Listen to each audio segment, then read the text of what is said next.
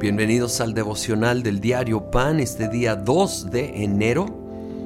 Estamos en este nuevo año iniciando con el Evangelio de San Mateo. En el capítulo 2 vemos la famosa historia de la visita de lo que llamamos comúnmente los reyes magos, estos sabios que estudiaban las estrellas y descubrieron lo que conocemos como la estrella de Belén una estrella fuera de lo común, inesperada. Y viene implícito en la historia que ellos tenían algo de conocimiento de Dios, porque eso los impulsó a ir, a ir siguiendo esta estrella y llegaron hasta Israel, a Jerusalén, donde preguntaron y los expertos en las escrituras pudieron identificar la profecía de, que el Mesías iba a nacer en el pueblito de Belén. Y entonces estos sabios llegan allí a Belén, a una casa para adorar a Jesús, al, niñito Jesús. Y me llama tanto la atención que muchos otros vieron esa estrella y de hecho cuando ellos llegaron los muy estudiosos, escucharon su comentario y pudieron identificar en las escrituras las profecías del Mesías, pero no fueron.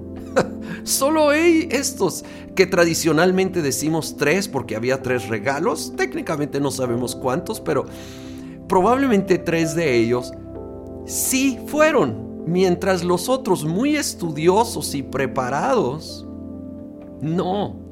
Hay que estudiar la palabra, por supuesto, es, es pan para el alma, pero que nos apunte hacia el autor de esa palabra, a Jesucristo, a una relación personal, íntima, real. Que nos acerquemos a Él como estos extranjeros y no nos volvamos tan familiares con las cosas de Dios, aún la palabra de Dios, que como los expertos Sí, tal vez sabemos mucho, pero no se acercaron a Jesús. Pues bueno, llegaron y probablemente te sabes la historia. Eh, dice el versículo 11, cuando llegaron a la casa, vieron al niño con María, su madre, y postrándose lo adoraron, abrieron sus cofres y le presentaron como regalos oro, incienso y mirra. Suenan como regalos muy extraños en nuestro tiempo y más para un pequeño, pero eran, eran regalos costosos y creo firmemente eran regalos simbólicos también. Representaban cada uno algo. El, el oro era de los reyes, era con lo que se hacían las coronas. Que nosotros reconozcamos a Jesucristo como Rey único y verdadero rey de reyes. El incienso era un aceite costoso que usaban los sacerdotes en el lugar santo para ofrecer incienso como un acto de adoración. Probablemente en alguna visita al templo en Jerusalén, José y María habían olido ese incienso, pero ahora estaba allí. Ahí estaba en, su pequeña casita donde estaba el niñito Jesús.